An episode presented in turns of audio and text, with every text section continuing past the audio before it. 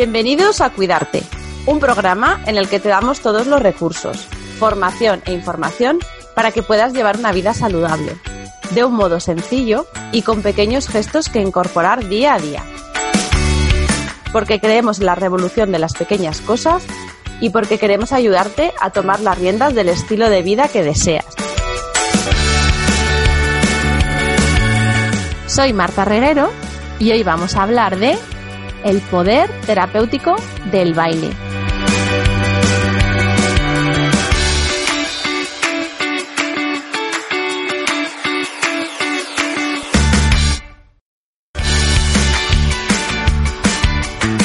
Y este tema tan inspirador y que a mí me gusta tanto, nos lo va a presentar y nos va a contar lo que, lo que ella ha descubierto de la danza y cómo ha llevado la danza a un montón de personas para ayudarlas a conocerse mejor, a liberar restricciones, eh, frenos emocionales y a conseguir gustarse más y llevar una vida más acorde con la mejor versión de sí mismos, es Estefanía Arias, que nos va a contar pues todo lo que engloba este método y lo interesante y sobre todo lo divertido y ameno que es. Bienvenida, Estefanía. Hola, muchas gracias. Bueno, a mí es que me encanta el tema porque como yo empecé pues eso, eh, desde hace muchos años que estudié danza y siempre he pensado que el movimiento dice mucho de las personas y que a través del movimiento expresamos muchas cosas, pues tenía muchísimas ganas de, que nos contaras. Así que nada, vamos a empezar por el principio y cuéntanos cuál es tu trayectoria y qué es el método o cómo es el método que tú has diseñado para que nos conozcamos mejor a través de la danza.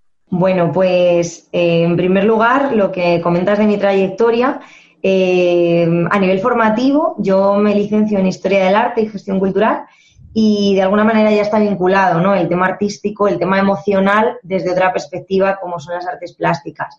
Eh, yo siempre me ha gustado muchísimo el movimiento, bailar, soy una persona muy activa y bueno, pues a partir de los 16, digamos que empecé a bailar en serio eh, sobre todo en mi caso fue eh, la salsa, el gran descubrimiento, y eso me hizo sentir una serie de, sensaciones, de emociones, en donde yo me iba, me, no sé, o sea, me sentía con una plenitud que no había eh, experimentado en ningún otro, en otro momento ni, ni, con ninguna otra circunstancia. Entonces, bueno, pues pasa el tiempo y en un momento dado, por una serie de circunstancias, eh, siempre a partir de un momento de esos de inflexión en tu vida, eh, digo, a ver, eh, a mí me encanta el crecimiento personal, me he formado mucho en todo ello, tengo mi carrera, mis estudios de arte con una, un bagaje de cómo es ese proceso, ¿no? De crear algo y por otro lado tengo el baile. Entonces, pues bueno, pues vino así, se me ocurrió la idea de unir y de que eso tenía un beneficio para las personas, porque bueno, me empecé a dar cuenta de que de que había mucha falta de alegría, de que había muchos conflictos emocionales, muchos problemas de comunicación entre la gente, eh, que faltaba unión y que cuando la gente bailaba experimentaba cosas que en el resto de su día no eran así y que nos enfocamos en cosas muy negativas. Entonces, bueno, pues fue como un poco el empezar a decir, yo tengo que hacer algo con esto, tengo que crear algo con todo esto y poco a poco irlo eh, bueno, pues llevando a diferente gente, a diferentes personas, lugares y, con distintos vehículos como, como ha sido pues mi proyecto. Y entonces, cuando tú te planteas llevar este conocimiento y este descubrimiento a otras personas, ¿en qué tipo de persona estás pensando? ¿Un público determinado? Mm, ¿Gente que necesite liberar precisamente un movimiento que a lo mejor tienes más reprimido? O personas que sepan ya algo de danza? ¿Cómo lo enfocas? Pues mira, yo eh, de entrada esto fue muy complicado porque em, cuando empiezas a emprender yo no sabía nada, yo nunca he estudiado nada de todo esto que ahora hay, tanto que te hablan eh, con el tema de marketing digital, de los del cliente ideal, de a quién te tienes que enfocar. O sea, nunca me había planteado esas preguntas, ¿no? Yo me guié un poco por intuición de decir, vamos a ver, si yo he estado en un momento de mi vida en donde se me han juntado, sobre todo en mi caso, área del amor y área del, laboral, en donde se ha visto muy revuelto y yo he sentido que, que me encontraba mal, que no me expresaba como yo quería en muchas cosas, que no me sentía merecedora de muchas otras, pues yo sentía que eso a más gente le ocurría.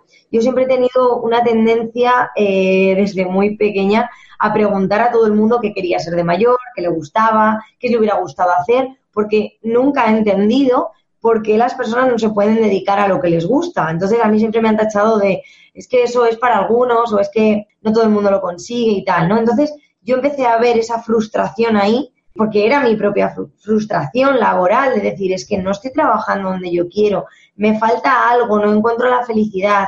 Y en este caso ahora, pues con temas, en mi caso fue una ruptura de pareja que fue un, antes y un después, algo, algo aquí hay que hacer porque esto no es normal, o sea, no me vale con que, no, es que esto pasa y punto. No, no me creo que pase y punto. Creo que hay algo que no te puedes dedicar a perder personas a lo largo de tu vida y quedarte como si nada, ¿no? Entonces yo empecé otra vez a retomar el baile y en ese momento yo sentía que esa gente eh, la sentía un poco común igual, veía problemas de relaciones, problemas de trabajo, problemas de salud, problemas familiares y me daba cuenta de que cuando estaban bailando todo eso pasaba, todo eso se olvidaba, pero luego no seguían trabajando a nivel interno como por ejemplo yo hacía y hago con el tema del crecimiento personal. Entonces me he ido dando cuenta de que hay como diferentes perfiles. Puede que haya gente que baile, pero que tenga esos problemas emocionales que no sabe gestionar. Y luego, por otro lado, mm, quizá mi foco más fuerte es toda esa gente que no baila, que no se ha planteado bailar. Y no digo que a todo el mundo le guste bailar, porque hay gente que le gustan otras actividades y siente esa plenitud. Pero yo lo llevo más a un muévete, bailar es ordenar los movimientos con la música, pero intenta experimentar todo lo que sucede, es decir, desde el bloqueo, desde el miedo, desde la exposición, desde el juicio, que empieza ya en uno mismo y de conectar cuando pasas esas fases con esa parte del baile o del movimiento en donde solo tú te puedes expresar y mover como te dé la gana, sin que nadie te tache de loco, ¿no? Y eso creo que llevado a, tanto a tu vida personal como a tu vida profesional, te permite tener otra corporalidad, te permite tener otra, otra tonalidad en tu voz, más seguridad que a la hora de afrontar diferentes situaciones en tu vida influye directamente en una mentalidad y genera eh, las hormonas de la felicidad, ¿no? Entonces eso al final repercute en tus pensamientos, repercute en tus emociones y repercute en tus acciones. O sea, no solo ir bailar y punto, y que te olvides de ello, sino que creo que te puede llevar a estados emocionales eh, y situaciones vitales muy potentes. Y sobre todo descubrir habilidades que ni siquiera sabías que tenías, porque todos hemos ido al cole, nos han sentado en una silla y nos han dicho aprender. Pero en la expresión corporal creo que está, mm, todavía falta mucho por hacer. ¿Y qué pasa con estas personas, que seguro que, que, son muchas, que piensan que para bailar hace falta técnica, hace falta conocimiento, piensan en el baile y piensan en algo que es como un reto, un desafío, incluso habrá personas que a lo mejor lo hayan descartado, pues como dices, ¿no? No es algo que explores desde pequeña porque o bailas bien o bailas mal, o hay una técnica o no la hay. ¿Cómo enfocas la aproximación de este tipo de, de personas? Pues mira, creo que todos, de alguna manera, como te he dicho, si, pudiéramos recordar cuando tenemos uno o dos años, todos nos movemos, bailamos, nos ponían música y hacíamos algo, independientemente del sentido del ritmo. Hay gente, lógicamente, que es más auditiva que otra, pero, o que tiene mayor desarrolla, más desarrollado el sentido del ritmo que otros. Pero no significa que tú no puedas moverte, ¿vale? Esto es como todo, es decir, el aplicar una técnica necesitas de una persona que te pueda ayudar con esa fase. Entonces, creo que para si alguien se limita, que esto me pasa, ¿eh? lo primero que me encuentro es, yo no he bailado nunca, yo no sé bailar, es como la, la advertencia de, oh Dios mío, qué miedo tengo de lo que voy a hacer. Y claro, no se asocia además que dentro del crecimiento personal o en una sesión de coaching o en una sesión grupal, eh, incluyas el movimiento como parte de, de, ese desarrollo, ¿no? que digamos que ha sido un poco el desarrollo de mi método, y en donde tú trabajas la mentalidad. Entonces, la técnica tú la puedes aplicar, pero si una persona pone la excusa, porque para mí es una excusa de es que no tengo técnica, vale, pero la puedes aprender. Yo no digo que vayas a bailar en el ballet del lago de los cisnes, pero tenemos que pensar que todo esto lo hacemos para aplicarlo a nuestra vida, no para ser el mejor bailarín a nivel mundial, sino que esto es algo para ti, es algo que te va a permitir coordinar más tu cuerpo y por consecuencia tu mente. El otro día ponía un vídeo en redes que decía, los límites empiezan aquí. Y es como todo, si tú dices no puedo, automáticamente descartas cualquier posibilidad de aprendizaje. Pero si te das el permiso, alguien te va a ayudar. Es como cuando vas al cole, tú no sabes sumar, pero alguien te ayuda. Tú no sabes leer, pero alguien te lo explica. Pues esto es de la misma manera. Lo que pasa es que yo me he encontrado con que a medida que nos hacemos mayores, nos hacemos aparentemente más duros y por dentro no es así, porque no nos permitimos tanto el aprender por el miedo al juicio. En cambio, las personas que se permiten ese aprendizaje, que se permiten equivocarse, no tienen tantas excusas. Y al final dices, eh, esto es un desafío, ¿vale? Pero yo digo, pero es que vivir muchas veces es un desafío. Eh, los problemas que tú tienes en tu vida, en tus relaciones, relaciones de pareja, muchísimas. Con todo esto, con el tema del baile, creo que sería el, eh, la guinda del pastel en el tema de la cantidad de gente que baila y viene con este motivo, sin duda. Entonces, ¿eso no es un desafío ya? Y cuando la gente empieza a, bailar, y ahora nos explicas mm, de qué manera les vas tú introduciendo en el, en el baile, ¿qué cambios observas tú en las primeras sesiones, en las primeras clases? ¿Qué es lo que, qué beneficios y qué cambios así más evidentes les vas encontrando? Pues mira, en donde más lo estoy experimentando es en el tema de hacer una coreografía para algún tipo de evento. Es decir, cuando hago coreografías, por ejemplo, para novios, es algo que la gente lo imagina como algo, ah, qué bien, un baile para una fiesta, y dices, ¿y eso qué tiene que ver con el crecimiento personal? Entonces, no asociamos, ¿no? En, este caso, el tema de, por ejemplo, bodas, a crecimiento personal. Y resulta que se da exactamente lo mismo, venimos con los mismos miedos, sobre todo en los chicos, con las mismas inseguridades. ¿Qué ocurre? Que ahí tienen un reto. Entonces, tienen un tiempo para aprender una coreografía de cero, si no saben bailar, a poner, a, exponer un baile ante muchísima gente. Entonces, la gente, o sea, los chicos sobre todo, experimentan una de yo no puedo, yo no puedo, qué miedo tengo, no sé, no sé cómo, y se agobian por su mente. Y a medida que van empezando poco a poco, clase a clase, cómo hacemos esto, o en cada sesión, van viendo que se aprenden los pasos de una manera distinta. ¿Qué pasa? Que lo hacemos de una manera muy intensiva en, este, en estas ocasiones. Entonces no les queda más remedio que aprender. Y como tienen el evento X, ¿vale? Que en eso nos genera cierta presión y cuando tenemos presión aprendemos muchísimo mejor, pues de alguna manera se lo aprenden. ¿Qué pasa? Que yo trabajo mucho con ellos en el tema de la mentalidad. No pasa nada si nos equivocamos. Todos nos equivocamos. Pensad en disfrutarlo. Entonces la progresión empieza en el pánico, en el bloqueo y en la inseguridad y casi todos, porque prácticamente, sí, todos hasta ahora, sobre todo ellos me dicen, has hecho conmigo lo que nunca nadie ha conseguido hacer, no era capaz de entender que yo pudiera hacer esto. Es decir, no se ven o no nos vemos capaces muchas veces de pensar que podemos lograr algo. Al final, el coaching habla de, ir a por tus metas, ¿no? Pues en mi caso yo lo integro con el baile porque es una forma visual de entender y de ver y sobre todo divertirte al final con el proceso de que eso que has conseguido ahí para ese reto en concreto lo puedes aplicar a tu vida para otra serie de cosas. Entonces el progreso es Sí, sería fase de pánico a fase de, relajación hasta facial, de alegría, de, sentirse de que conectan con, ellos mismos y en su caso, en este caso, mejor dicho, con la pareja. O sea que el baile también es una herramienta de comunicación entre personas, en este caso las, las parejas, ¿no? O sea que hay muchas parejas que acuden a, a tus sesiones o lo toman como una forma de mejorar su relación. Totalmente, mira, yo creo que como tal, hasta ahora estoy valorando la posibilidad para ir poco a poco abriendo eh, sesiones para parejas específico, porque creo que es muy necesario, cuando tú ya llevas tiempo con tu pareja, hay ciertas rutinas y tal, muchas veces no nos sabemos divertir juntos, no hemos perdido esa gracia, esa chispa. Y creo que el baile es un foco en donde tú te comunicas de una manera eh, que es que ni te, ni te das cuenta. O sea, el baile es un reflejo de la vida. Si tú ves a una pareja bailando, o que está aprendiendo, vas a ver que uno le molesta del otro no sé qué, al otro le molesta lo contrario.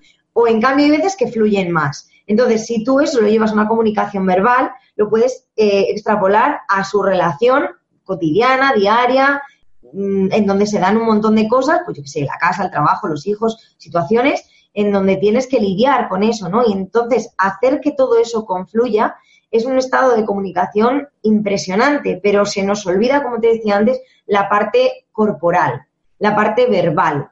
Eh, es la que prima y la parte corporal es la que se nos olvida. Y de este modo es una forma de ver cómo podemos, cómo nos estamos relacionando con los demás con nosotros y con nuestra pareja. Y eso se refleja mucho en las clases. Si el chico es muy comprensivo con la chica, si la chica, por ejemplo, es muy exigente a la hora de pedirle algo, se ve perfectamente la relación de pareja. Mira, este, este, esta semana, curiosamente, tengo una sesión con una pareja también y primero viene él por esto que te contaba de los miedos. Entonces, es curioso porque vamos a, a crear toda esa evolución de sesiones, primero individual y luego en pareja, con el objetivo que te decía, y ahí se ve esa comunicación entre ellos, pero él ya tiene un miedo de entrada y necesita estar solo sin ni siquiera su pareja, porque ahí le supera el miedo a defraudarla. Entonces, eso llévatelo a tu vida, llévatelo a cómo puedes eh, sentirte así y en qué otros momentos te puedes sentir así. Entonces, lo que aprendes en el baile, puedes llevártelo para aprender a resolver otro tipo de problemas. Y cuando las personas ya dan estos primeros pasos, que imagino que es lo más difícil, ¿qué ocurre después? ¿Es algo que se quedan haciendo? ¿Es algo que va evolucionando igual que ellos? Porque el conocimiento es un camino muy largo.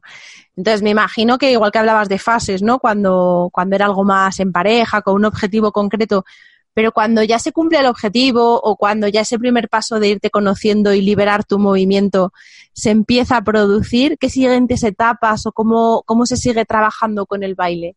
Pues mira, eh, estoy planteando, como te decía, eh, todavía no lo tengo todo definido, pero estoy trabajando en ello, el, el ofrecer estas sesiones más específicas como te digo, para pareja, no simplemente hacer la coreografía de tu boda, ¿no? Sino aprender esto desde un punto de vista eh, de que no solo vas a bailar, porque hay muchas escuelas, pero yo creo que me diferencio en que enfocamos a la relación, a donde puede haber conflicto, problemas. Normalmente cuando una pareja viene con, el tema de, oye, quiero una coreografía para mi boda, no se plantean luego hacer nada, pero yo, por cómo se expresan, por lo que dicen, Mm, veo que hay algo bueno en ellos que ha mejorado porque han conectado con una parte divertida de ellos mismos, entonces ya de alguna manera puede despertarles las ganas de poder divertirse, de que haya otro tipo de acercamiento entre ellos, pero ya va a depender mucho, eso sí, de un poco el ritmo que marca esta sociedad, que es el tema del tiempo, el tema de cuánto dedicamos a un ocio de calidad, como digo yo, el cuánto nos dedicamos a nosotros mismos. Yo hablo muchísimo de eso. Es decir, tú tienes tu trabajo, tus prioridades, pero cuando algo falla, muchas veces, pues yo qué sé, dejas de ir al gimnasio, dejas de hacer no sé qué. Y en este caso es una de las primeras cosas que la gente suele dejar de hacer. Pero también hay casos en donde la gente dice, no, yo para mí esto es algo que es mi momento, lo necesito y me viene muy bien y me ayuda. Entonces, el seguimiento aún está, como te digo, estoy trabajándolo porque sí que sé sobre cómo desarrollarlo, pero el tema está en, que la pareja tiene que saber si quiere seguir participando de ello o no. Muchas veces vamos a esto cuando tenemos ya el problema, ¿sabes? No, no, no cuando estamos bien. Pero, ¿y es sobre todo para parejas o también para personas? O sea, ¿Hay sesiones individuales o hay clases colectivas individuales? ¿Se puede trabajar uno mismo su propio pues eso, el, romper esa barrera que a lo mejor nos hemos puesto de yo no me sé mover, no me gusto cuando me muevo. Supongo que ahí se trabaja mucho la autoestima. Claro, eh, yo ahora mismo estoy trabajando con parejas y gente en individual. He estado haciendo un montón de cosas en estos dos años que llevo con el proyecto. He tenido un grupo en donde venía gente que no tenía pareja y gente que estaba en pareja. De hecho, de mis clases salió alguna pareja y veía que al final es eso, ¿no? Ese estado, cuando tú tienes la autoestima de una manera cuando estás soltero o cuando estás en pareja, se dan otro tipo de cosas. Pero claro, tú cuando estás solo, creo que es muy importante empezar cuando tú estás solo. Yo empecé cuando yo me encontraba en ese momento de cambios y a mí fue el baile lo que me hizo ser quien soy hoy, tener la confianza en mí misma de, ponerme delante de una cámara, ponerme delante de alguien y decir soy esta, hago esto. Y en su momento no era capaz porque tú no te ves con capacidad, lo primero que te preguntas es quién soy yo para hacer esto. Y, o qué voy a ir a hacer ahí, o es tu mente la que constantemente te está limitando. Entonces, yo siempre me enfoco primero en empezar por uno mismo, porque si tú no estás bien, pues mm, con tu pareja, imagínate, ¿no? Entonces, esto de las parejas ha empezado a llegar ahora, pero siempre, siempre, siempre me he enfocado en trabajar uno mismo, porque desde ahí tú empiezas a conocerte más, yo hablo de autoconocimiento, de creatividad, cuando tú bailas conectas con un estado creativo eh, porque estás libre de, tensiones. Entonces, eso te ayuda muchísimo. Y creo que todo empieza cuando, cuando tú estás eh, solo y vienes solo, totalmente. ¿Y te ha ocurrido que, que aparezca alguien en tus clases que, o que entre al final con cierta resistencia? que te alguien Estoy pensando en alguien a lo mejor mayor, no porque sea una persona muy mayor, pero sí que haya pasado una parte de su vida rechazando quizá esta, esta vía de expresión que es el baile y que te diga que siempre había querido bailar o que sea algo que, te, que pensaba que nunca podría hacer, como un reto que se sorprende a sí mismo haciendo? Sí, mira, esto, lo que pasa es que esto me pasó antes de yo crear mi marca, ¿no? El proyecto Bailas. Porque yo daba clases, daba clases en centros de mayores, en centros culturales, en un montón de sitios, y estaba trabajando tanto con gente mayor, con niñas y con gente de mediana edad. Y de hecho, mis primeros alumnos fueron casi todos de la tercera edad, prejubilados y jubilados, ¿no? Y fíjate que me encontré un montón de cosas. O sea, quizá esas personas me dieron la pista para empezar a yo plantearme todo esto porque empecé a ver los problemas. Es decir, yo en una clase de baile normal me encontraba personas, me encontraba casi todo parejas, como te digo, que iban a bailar bailes de salón y todo esto, y me encontraba sobre todo las mujeres que me decían, ay, qué guay, yo es que siempre he querido hacer esto, qué bonito, pero empezaban con, yo no sé si puedo, yo no sé si esto soy capaz, cuando no te conocen. Cuando ya llevas tres o cuatro clases y ya se lo han pasado bien y, les haces divertirse, ya te vienen a contar su parte personal, ¿no? Entonces, eso era algo como muy frecuente. Y fíjate que en los hombres esto es algo que cuesta un poquito más, pero que casi todas las sesiones individuales que yo he tenido y tengo son con hombres. Y recuerdo uno especialmente, no que siempre hubiera querido bailar, pero creo que te puede gustar lo que te cuento, porque yo no sabía, yo estuve como seis meses con este grupo y yo no sabía qué pasaba él tenía una mujer que todo el día estaba enfadada, todo el día le regañaba y el hombre era un hombre súper callado que no decía nada. Y uno de los últimos días que, él no pudo venir y, me, y luego volvió y me dijo, Estefanía, quiero decirte una cosa.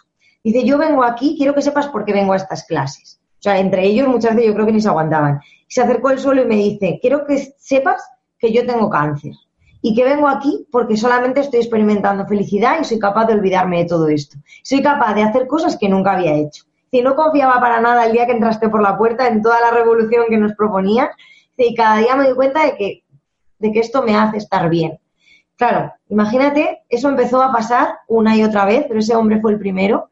Gente con problemas de cadera, o sea, yo de verdad estaba alucinando de enseñar salsa y bachata a gente tan mayor en que le pides movimiento de cadera y uno con problema de cadera, el otro con no sé qué, la otra que no podía, y empezaron todos a, generar mejor movilidad incluso. Entonces, era una experiencia muy fuerte, que yo es cuando me dio la pista de decir, ostras, aquí hay algo que tengo que cambiar porque tengo la capacidad de hacer esto y la gente me transmite esto. Entonces, siempre se da, siempre se da, pero creo que el caso más extremo fue ese.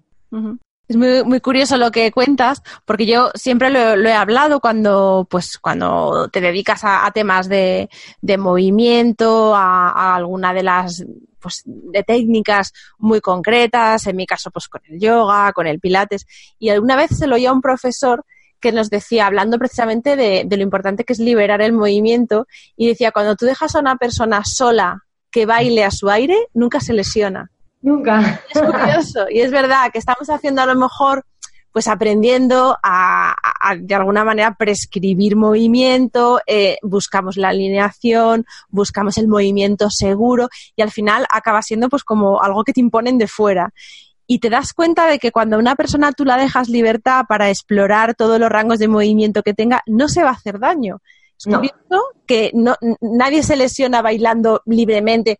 Te lesionas y bailas porque quieres hacer un movimiento, porque te exiges, porque tienes una expectativa mayor a tus posibilidades y ya te vas por otro terreno. Pero es súper curioso lo, lo saludable que al final es moverse, incluso cuando las circunstancias no acompañan. Mira, una de las mujeres que tuve, como te decía, era de las primeras, yo me acuerdo, no estaba gordita, pero bueno, tenía cadera, ¿no? Y yo me acuerdo de ella que me decía, uh, yo no voy a ser capaz de hacer eso, uh, yo no voy a poder, uh, yo no sé cuánto. Así, lo primero, es lo primero. Entonces, por eso empecé a decir, vamos a ver, el proyecto tiene que empezar en la mentalidad, completamente. Y me acuerdo que a los tres meses, ya cuando acababa el curso, porque yo entré muy, muy tarde, me acuerdo que es que la gente se te acerca y yo todavía no sabía nada de esto, ahora no me sorprende. Me gusta, me encanta que me llegue, pero ya no me sorprende porque yo ya voy con ese foco. Pero en su día, cuando yo estaba empezando y además estaba en un momento yo como te digo, de tanto cambio que yo no sabía si era capaz de dar clases, qué hacer, porque yo estaba, que me encontraba, que necesitaba yo estar bien anímicamente, que me llegara esto y que me dijera, mira, hacía años que no podía mover la cadera de esta manera y hacer este movimiento circular. Y de repente lo puedo hacer. Y te lo enseñaban. Y claro, para ellas era como conectar con un poquito más la juventud, ¿no? Y es que al final es lo que dices, es que el bailar es salud, es mentalidad positiva, son relaciones personales, creo que te va a todos los campos eh, vitales de nuestra vida. Lo que pasa es que la gente no lo sabe. O sea, lo intuye, pero tú lo que dices, imagínate, yo siempre recomiendo bailar en casa. Cuando estés barriendo, por favor, baila. O sea, ponte música y vuélvete loca o vuélvete loco y baila. Ya, pero ¿cómo voy a hacer eso? Yo, en, mi, en mi primer libro yo tengo un capítulo que, que es Cuando nadie te ve, que hablo de esto, porque yo lo experimentaba y yo decía, deja a cualquier persona sola y si pudieras grabarla o verla por un agujerito, ¿qué cara tendría? ¿Qué expresión facial tendría? Y es completamente de felicidad. Ahora, de puertas para afuera, no, cuidado. Yo aquí públicamente no porque me va a mirar todo el mundo y a lo mejor no te mira nadie, pero tú eres quien te cohibes. ¿Qué pasa cuando empiezas a bailar y empiezas a coordinar? Que si te equivocas ya te da lo mismo, te da igual que te miren, estás tan feliz en un estado tan alto de vibración que te da lo mismo lo que te digan. Y eso creo que para, para mí eso es libertad. me, recuerda cuando, cuando yo tuve al, a mi primer hijo, que era muy intenso, era no dejaba dormir, era muy tal, tenía cólicos. Y también creo que se lo escuché a alguien y lo puse en práctica. Y era cuando estés desesperada, cuando estés cansada, baila con él. Sí. Y efectivamente, tenías un bebé llorando, que no había quien lo calmara, tú querías dormir, llegaba un momento que perdías la paciencia y entonces en vez de chillar, en vez de desesperarte, era coge al bebé y baila con él. Y es curioso como la danza acababa calmándote a ti la primera porque estabas hecha un, mar de nervios y luego calmabas también a, al bebé que parecía imposible. Y yo no sé si, si con esta experiencia tú te has dado cuenta, claro, en algunas tribus, ves civilizaciones a lo mejor más en contacto con, aspectos más primarios o instintos, cosas que a lo mejor hemos ido perdiendo, nos hemos ido desnaturalizando. En estas sociedades la danza parece que forma parte de un montón de, de fases, ¿no? De sus vidas. No solo de fiestas, pues hay danzas rituales, ves danzas en momentos a lo mejor para expresar gravedad en determinadas cosas, danza dentro de su propio culto. Cuando nos alejamos de la danza, nos alejamos de algo natural nuestro para mí es de la vida, o sea, para mí te alejas de la vida. O sea, vamos a ver, yo lo digo siempre, cuando somos espermatozoides nos movemos. Da igual, no llevamos música, pero nos movemos para llegar a donde tenemos que llegar y ser quienes somos hoy día, ¿no? Cuando a ti de pequeño te dicen, mira, yo tengo una hermana que tiene 17 años ahora y alguna vez he hablado con sus amigas y me dice, es que yo bailo mal porque de pequeña siempre me decían que bailaba mal, tal. O sea, vamos a ver, estamos limitando a la gente de, porque tú creas que lo haces mal, estamos limitando de que la otra persona lo haga. Y eso genera, mm, genera mucha frustración y al final el no movimiento es lo contrario a salud. O sea, una persona que está en cama, por ejemplo, gente enferma, tienen que moverla, ¿no? Para que no se le hagan heridas y tal. O sea, tú si te mueves estás vivo, estás activo, es, es la naturaleza. Entonces, Simplemente tenemos hoy día la música que, conecta directamente con nuestra emoción y la danza le acompaña. Entonces, da igual que hagas una danza ritual, que lo hagas porque necesitas, pues eso, gesticular, expresarte, moverte, reírte, llorar, yo qué sé.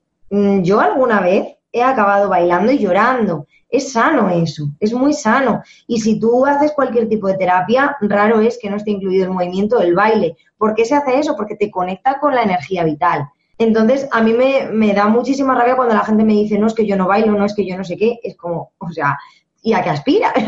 Porque no, no podemos estar así. Y cuando tú te das cuenta de que empiezas, haces ejercicio, en nuestra sociedad se ha estipulado, ¿no? Otro tipo de ejercicio que está muy bien, y el baile se ve como solo muchas veces para unos pocos. Pero al final es lo que tú dices, vete a cualquier cultura, estudia un poquito de historia de la danza, eh, mira a ver para qué servía la danza. Y hoy día que tenemos que, por ejemplo, ya empezamos a hablar mucho más de educación emocional, empezamos a saber que tenemos emociones, que las podemos controlar, que podemos ser seres emocionales sin juicios, creo que está completamente ligado. O sea, no conozco a nadie que baile y no sienta. No.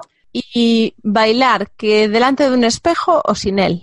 Mm, ambas. Delante de un espejo te ves. Bailar de forma sin espejo libre por tu casa libera. ¿Qué diferencia habría para una persona que no baila? Para una persona que no baila, no mirarse ya está haciendo un acto muy potente de, mm, de poder bailar por su casa, ¿no? Pero si encima te gustas y te gusta mirarte al espejo, eso dice mucho de cómo está tu autoestima.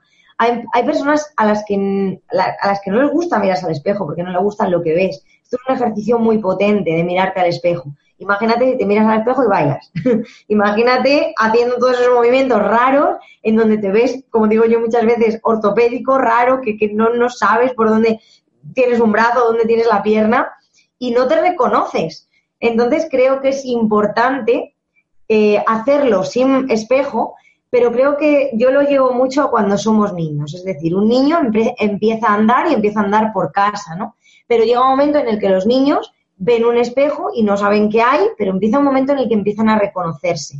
Pues creo que es el mismo, que, que habría que hacer el mismo ejercicio, porque ahí es donde tú puedes ver si te gusta ese movimiento, si puedes cambiarlo, si puedes mejorarlo, si puedes cambiar tu posición corporal, tu expresión facial y empieza un proceso de aceptación.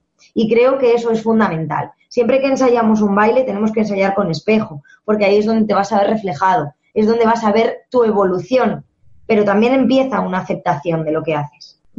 ¿Y todo esto está recogido en tus libros? ¿Son tres libros? Cuéntanos sobre esta trilogía y qué es lo que tú has perseguido al ponerlo por escrito para motivar, para, sobre todo, bueno, como tú lo, lo mencionas o como lo titulas, el poder de la creatividad, ¿no? Está enfocado a liberar esa capacidad creativa de cada uno. Claro, el primer libro es eh, Descubre tus sueños, bailas, ¿no? Lleva el sello bailas. El segundo es El poder de la creatividad, bailas, que ha salido hace un mes, más o menos. Y el tercero, pues estoy escribiéndolo, pero ya está el título, la portada está ya anunciada en el segundo, que es Eres la artista de tu vida. En este caso lo enfoco un poquito más a mujeres, lo voy a escribir en femenino, y, pero no significa que no incluya a los hombres, que lo digo siempre, pero creo que es importante darnos un poco esa voz. Eh, al fin y al cabo yo soy mujer, tú eres mujer, tenemos proyectos y los estamos liderando nosotras, ¿no? Y hemos tenido que, pasar evolutivamente por muchas cosas para poder llegar quizá a donde estamos. Entonces, yo en los libros hablo como de tres fases. Yo hablo de arte-movimiento, hablo de, qué herramientas conectan con el baile, pero hablo de muchas otras cosas. Es decir, el primero habla de esa fase de descubrir qué quieres, qué te apetece hacer o cómo te apetece vivir. Y hablo mucho del miedo, de cómo lo que te decía antes, de cómo nos limitan, hablo mucho de cómo muchas veces la educación nos dice, no, tú vales para esto, tú vales para lo otro, de cuando tú tienes un sueño y quieres ir a por él y parece una locura y, todo el mundo te va a decir, no, no lo hagas, no sé qué y hay gente que te anima. Y en, y en este caso, en el primer libro incluyo mucho la parte de los artistas que yo estudié en mi carrera, ¿no? Porque para mí eh, han sido verdaderos valientes de poner de manifiesto algo a la sociedad que probablemente no tenía ninguna practicidad más que la belleza estética o no, y que aún así salía de su propia experiencia vital, como digo siempre, bien sea de dolor, de amor profundo o de ir más allá y explorar la mente y las emociones y plasmarlo en una obra. Entonces, eso lo comparo para animar a la gente y motivar a la gente porque veo mucha frustración laboral, veo mucha carencia de, saber qué queremos, qué somos, cómo estamos aquí, mucha gente harta de sus trabajos, principalmente, como es mi caso, de que todo esto sale de esa frustración, de que es que parece que te preparas muchísimo y no consigues nada. Y a lo mejor es todo muchísimo más sencillo, ¿no? Vamos buscando la felicidad en la panacea y a lo mejor te das cuenta de que todo es mucho más sencillo y te sientes realizado de otras maneras. Entonces, ese primer libro recoge mis primeros trabajos con el baile y mi experiencia con el baile, pero sobre todo ese salir y romper un poco como tu cascarón, ¿no? Encontrar esa luz que tenemos, la estrella, para enfocarnos en eso. El poder de la creatividad, en cambio, es un poco ya el paso más a la acción. Cuando tú estás en distintos estados emocionales y te lanzas a por un sueño y tienes que saber que, va a ser una aventura, que a veces te puede salir mejor, otras veces te va a salir peor, pero es como en el baile, tú empiezas por un proceso, ¿no? Que es el que hablábamos antes, y tienes que pasar por esos miedos, por esa inseguridad y por creer en ti, por confiar en ti y por dar lo mejor. En este caso el diamante es eso, ¿no? Bajo presión se pulen los diamantes y creo que es donde sacamos lo mejor que tenemos y también nuestros demonios, pero es cuando empezamos a bailar, como yo digo, nuestra propia coreografía en todos los sentidos, en sentido figurado y en sentido literal. De hecho, en el segundo libro pongo ejercicios que yo hago eh, con el proyecto Bailas para que la gente lo experimente. Hago ejercicios de ponte en tu casa y coge música y haz esto. Y prueba a hacer esto, esto y esto. Y, y la gente, pues, es un libro que tienes que pasar a la acción mientras lo lees. No es lo leo y luego ya lo hago. Pero bueno, aquí ya cada uno es muy libre de cómo haces una cosa, cómo haces el resto, ¿no? Y en el tercero, no te voy a contar mucho porque todavía, como te digo, eh, estoy trabajando en él, pero es un poco esa fase de florecimiento, de, merecimiento, de permitirte ser quien quieres ser, de, de, dar lo mejor de ti, independientemente de cómo salga, de todo lo que aprendes, de todo lo que experimentas y de alguna manera quizá es esa felicidad que no está en el mejor trabajo del mundo probablemente, ni en cosas Mm, como inalcanzables y que a medida que vas cumpliendo años, o en mi caso ha pasado, te das cuenta de que la felicidad está por otro lado y que hasta que tú no haces algo en tu vida que te haga realizarte o transmitir algo o ayudar con algo al resto, no encuentras, o por lo menos en mi caso, no encuentras esa felicidad que todos buscamos con, este sistema que nos hemos inventado de tener un título, haz no sé qué, haz no sé cuánto, no sé, yo soy muy crítica con eso. Entonces, y, y lo tengo, ¿sabes? También, pero, soy muy rebelde, creo que es importante y es un poco que no. Hay veces que yo digo, Jolín, ¿esto le, le pasará a más gente o me pasa solo a mí? Y toda esta semana, por ejemplo, me ha llegado mucha gente de es que estoy harto del trabajo, es que me pasa esto en no sé dónde, es que me está pasando no sé qué, o sea, pero problemas muy gordos que yo misma he vivido y que veo que le pasa a más gente y es un poco en plan, oye, mira, esto hay que cambiarlo y hace falta mucha conciencia. Mi caso es el bailas, tu caso puede ser, como dices, el yoga o el pilates, o hay muchas cosas que hacer. Lo que está claro es que hay que por lo menos permitirse el escucharse, ¿no? Y el, y el, escucharse con sinceridad para ver realmente qué es lo que buscamos, qué es lo que nos hace felices, que además no tiene por qué ser lo mismo en diferentes momentos de nuestra vida. Y si todo esto lo podemos hacer, pues como tú cuentas, además con esa energía, con, con diversión, que no tiene por qué que conocerse, no tiene por qué ser un drama, que podemos hacerlo con algo tan gratificante como es el movimiento. Y además el movimiento enfocado a expresar, que es un movimiento que al que le damos sentido, solo por, por vehicular con él nuestras emociones ya tiene mucho sentido. Así que si alguno de nuestros oyentes quiere saber más, le vamos a dirigir a tu web, que es estefaniarias.com que ahí tienen toda la información, tienen también los libros, ¿verdad? Para, para poderlos encontrar. Pueden contactar contigo para si necesitan o si quieren alguna sesión individual o, en pareja, como nos has contado. Y luego en Instagram, donde tú también compartes muchas cosas, que es ahí también donde te vemos muy activa, que también lo pondremos aquí, Estefanía Arias Bailas, que es tu perfil. Y yo con tu testimonio, pues eh, sobre todo me gustaría eso, que se contagiase nuestra audiencia por esa felicidad, que además bailemos de una forma, bailemos de otra. Es muy difícil bailar y estar serio. O sea, al final... Totalmente te y que nadie baila igual, que nadie baila igual, es lo que yo digo, esto es algo artesanal, es algo único y eso es lo que no, es que en realidad eso está bien, porque cada uno somos de una manera, ¿no? Entonces es, lo positivo. Claro, y además, sobre todo, eso, acostumbrarnos a, liberar esa parte nuestra que a lo mejor llevamos reprimida por exigencias externas. Así que me parece un proyecto súper bonito, muy creativo. Y bueno, cuando tengas el tercer libro y cuando sigas evolucionando con tu método, sí que seguiremos hablando y nos irás contando a ver qué, por qué derroteros evoluciona este, este proyecto tan, tan creativo. Muchas gracias, sí. muchas gracias a ti por habernoslo contado. Además, ya te digo, con ese entusiasmo que me da ganas, son las 12 de la noche, pero me dan ganas de ponerse a bailar ahora mismo. Y a vosotros, bueno, pues a, nuestros oyentes, que cada jueves ya sabéis que estamos por aquí con temas muy variados, con temas que están siempre enfocados a hacernos sentir bien, en este caso ya veis que con algo tan sencillo como el baile podemos encontrarnos mucho más a gusto con nosotros mismos. Y os espero entonces el próximo jueves para hablar de otros temas, para seguir indagando en esta aventura que es cuidarse. Así que os espero el jueves que viene. Un abrazo, cuidaros mucho y un abrazo, Estefanía, cuídate mucho. Muchas gracias, igual para ti.